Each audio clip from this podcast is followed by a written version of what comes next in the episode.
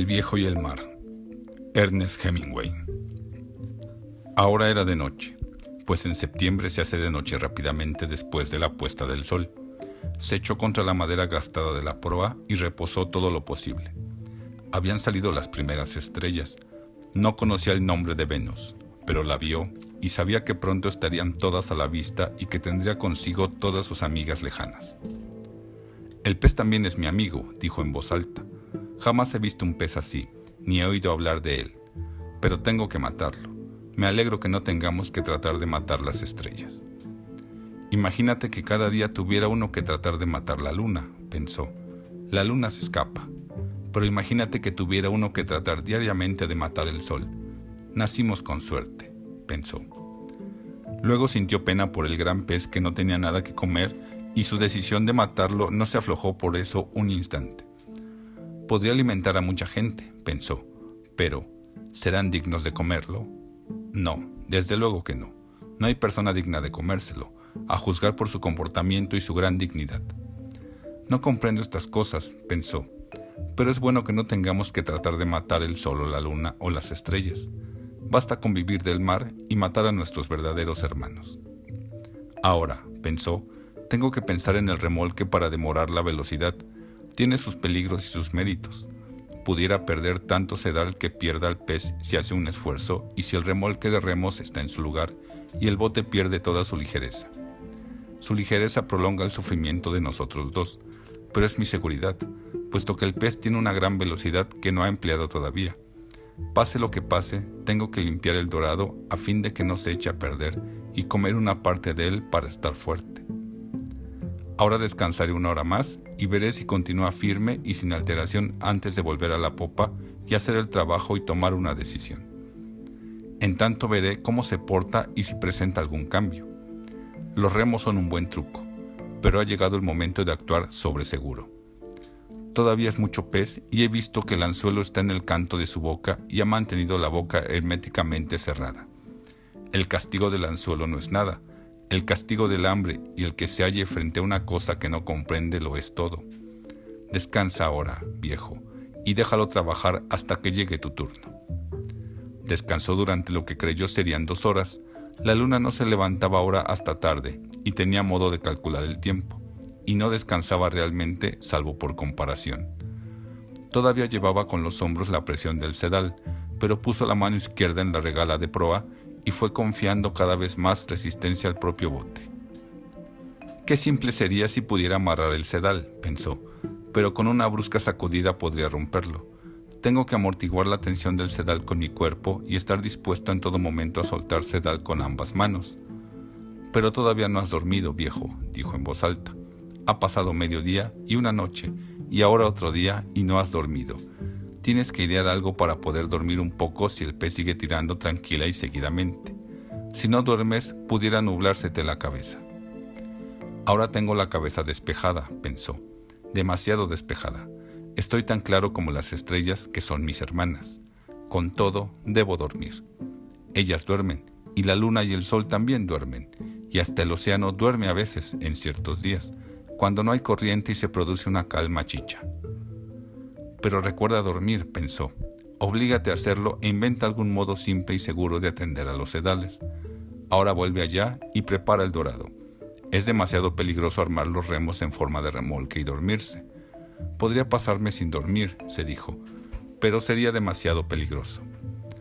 Empezó a abrirse paso de nuevo hacia la popa, a gatas, con manos y rodillas, cuidando de no sacudir el sedal del pez. Este pudiera estar ya medio dormido, pensó, pero no quiero que descanse. Debe seguir tirando hasta que muera. De vuelta en la popa se volvió de modo que su mano izquierda aguantaba la tensión del sedal a través de sus hombros y sacó el cuchillo de la funda con la mano derecha. Ahora las estrellas estaban brillantes y vio claramente el dorado y le clavó el cuchillo en la cabeza y lo sacó de debajo de la popa. Puso uno de sus pies sobre el pescado y lo abrió rápidamente desde la cola hasta la punta de su mandíbula inferior. Luego soltó el cuchillo y lo destripó con la mano derecha, limpiándolo completamente y arrancándole de cuajo las agallas. Sintió la tripa pesada y resbaladiza en su mano y la abrió. Dentro había dos peces voladores, estaban frescos y duros, y los puso uno junto al otro y arrojó las tripas a las aguas por sobre la popa. Se hundieron dejando una estela de fosforescencia en el agua. El dorado estaba ahora frío y era de un leproso blanco gris a la luz de las estrellas, y el viejo le arrancó el pellejo de un costado mientras sujetaba su cabeza con el pie derecho. Luego lo viró y peló la otra parte y con el cuchillo levantó la carne de cada costado desde la cabeza a la cola. Soltó el resto por sobre la borda y miró a ver si se producía algún remolino en el agua, pero solo se percibía la luz de su lento descenso. Se volvió entonces y puso los dos peces voladores dentro de los filetes de pescado, y, volviendo el cuchillo a la funda, regresó lentamente a la proa. Su espalda era doblada por la presión del sedal que corría sobre ella mientras él avanzaba con el pescado en la mano derecha. De vuelta en la proa, puso los dos filetes de pescado en la madera y los peces voladores junto a ellos. Después de esto afirmó el sedal a través de sus hombros y en un lugar distinto, y lo sujetó de nuevo con la mano izquierda apoyada en la regala. Luego se inclinó sobre la borda y lavó los peces voladores en el agua, notando la velocidad del agua contra su mano. Su mano estaba fosforescente por haber pelado el pescado y observó el flujo de agua contra ella. El flujo era menos fuerte y al frotar el canto de su mano contra la tablazón del bote, salieron flotando partículas de fósforo y derivaron lentamente hacia popa. Se está cansando descansando, dijo el viejo. Ahora déjame comer este dorado y tomar algún descanso y dormir un poco. Bajo las estrellas en la noche, que se iba tornando cada vez más fría, se comió la mitad de uno de los filetes de dorado y uno de los peces voladores limpio de tripa y sin cabeza. Qué excelente pescado es el dorado para comerlo cocinado, dijo. Qué pescado más malo es crudo. Jamás volveré a salir en un bote sin sal o limones. Si hubiera tenido cerebro, habría echado agua sobre la proa todo el día, al secarse habría hecho sal, pensó, pero el hecho es que no enganché el dorado hasta cerca de la puesta del sol. Sin embargo, fue una falta de previsión, pero lo he masticado bien y no siento náuseas. El cielo se estaba nublando sobre el este y una a otra las estrellas que conocía fueron desapareciendo. Ahora parecía como si estuvieran entrando en un gran desfiladero de nubes y el viento había amainado. Dentro de tres o cuatro días habrá mal tiempo, dijo, pero no esta noche, ni mañana. Apareja ahora para dormir un poco, viejo, mientras el pez está tranquilo y sigue tirando seguido. Sujetó firmemente el sedal en su mano derecha. Luego empujó su muslo contra su mano derecha mientras echaba todo el peso contra la madera de la proa. Luego pasó el sedal un poco más abajo, en los hombros, y lo aguantó con la mano izquierda en forma de soporte. Mi mano derecha puede sujetarlo mientras tenga soporte, pensó. Si se afloja en el sueño, mi mano izquierda me despertará cuando el sedal empiece a correr. Es duro para la mano derecha, pero está acostumbrada al castigo. Aun cuanto solo duerma 20 minutos o una hora, me hará bien. Se inclinó adelante, afianzándose contra el sedal con todo su cuerpo, echando todo su peso sobre la mano derecha y se quedó dormido. No soñó con los leones marinos, soñó con una vasta mancha de marsopas que se extendían por espacio de 8 a 10 millas y esto era en la época de su apareamiento, y brincaban muy alto en el aire y volvían al mismo hoyo que habían abierto en el agua al brincar fuera de ella. Luego soñó que estaba en el pueblo, en su cama, y soplaba un norte y hacía mucho frío, y su mano derecha estaba dormida porque su cabeza había descansado sobre ella en vez de hacerlo sobre una almohada. Después empezó a soñar con la larga playa amarilla y vio el primero de los leones que descendía a ella al anochecer. Y luego vinieron los otros leones, y él apoyó la barbilla sobre la madera de la proa del barco, que allí estaba fondeando, sintiendo la vespertina brisa de tierra y esperando a ver si venían más leones, y era feliz. Una luna se había levantado hacía mucho tiempo, pero él seguía durmiendo y el pez seguía tirando seguidamente del bote, y éste entraba en un túnel de nubes. Lo despertó la sacudida de su puño derecho contra su cara y el escosor del sedal pasando por su mano derecha. No tenía sensación en su mano izquierda, pero frenó todo lo que pudo con la derecha y el sedal seguía corriendo precipitadamente. Por fin su mano izquierda halló el sedal y el viejo se echó hacia atrás contra el sedal y ahora le quemaba la espalda y la mano izquierda y su mano izquierda estaba aguantando toda la tracción y se estaba desollando malamente. Volvió la vista a los rollos de sedal y vio que se estaban desenrollando suavemente.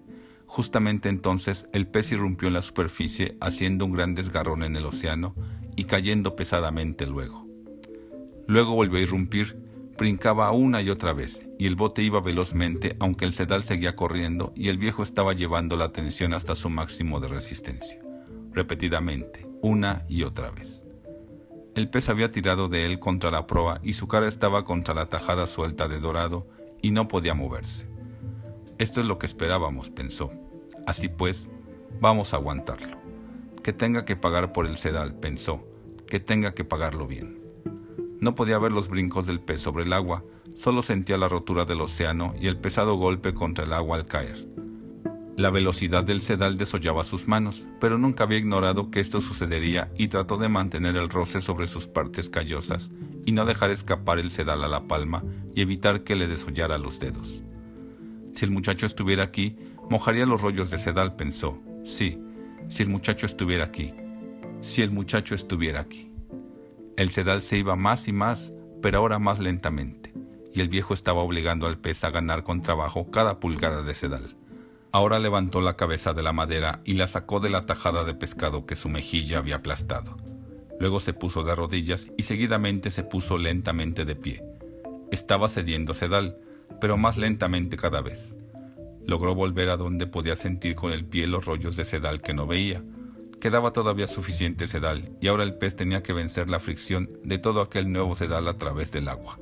Sí, pensó, y ahora ha salido más de una docena de veces fuera del agua y ha llenado de aire las bolsas a lo largo del lomo y no puede descender a morir a las profundidades de donde yo no pueda levantarlo. Pronto empezará a dar vueltas, entonces tendré que empezar a trabajarlo. Me pregunto qué le habrá hecho brincar tan de repente fuera del agua. ¿Habrá sido el hambre, llevándolo a la desesperación? ¿O habrá sido algo que lo asustó en la noche? Quizás haya tenido miedo de repente, pero era un pez tranquilo, tan fuerte y parecía tan valeroso y confiado. Es extraño. Mejor que tú mismo no tengas miedo y que tengas confianza, viejo, dijo. Lo está sujetando de nuevo, pero no puedes recoger sedal. Pronto tendrá que empezar a girar en derredor. El viejo sujetaba ahora el pez con su mano izquierda y con sus hombros, y se inclinó, y cogió agua en el hueco de la mano derecha para quitarse de la cara la carne aplastada del dorado. Temía que le diera náuseas y vomitara, y perdiera sus fuerzas. Cuando hubo limpiado la cara, lavó la mano derecha en el agua por sobre la borda y luego la dejó en el agua salada mientras percibía la aparición de la primera luz que precede a la salida del sol. Va casi derecho al este, pensó. Eso quiere decir que está cansado y que sigue la corriente. Pronto tendrá que girar. Entonces empezará nuestro verdadero trabajo. Después de considerar que su mano derecha llevaba suficiente tiempo en el agua, la sacó y la miró. No está mal. Para un hombre el dolor no importa. Sujetó el sedal con cuidado, de forma que no se ajustara a ninguna de las recientes rosaduras, y lo corrió de modo que pudiera poner su mano izquierda en el mar por sobre el otro costado del bote. Lo has hecho bastante bien, y no en balde, dijo a su mano izquierda, pero hubo un momento en que no podía encontrarte. ¿Por qué no habré nacido con dos buenas manos? pensó. Quizá yo haya tenido la culpa, por no entrenar esta debidamente. Pero bien sabe Dios que ha tenido bastantes ocasiones de aprender no lo ha hecho tan mal esta noche, después de todo, y solo ha sufrido calambre una vez. Si le vuelve a dar, deja que el sedal le arranque la piel.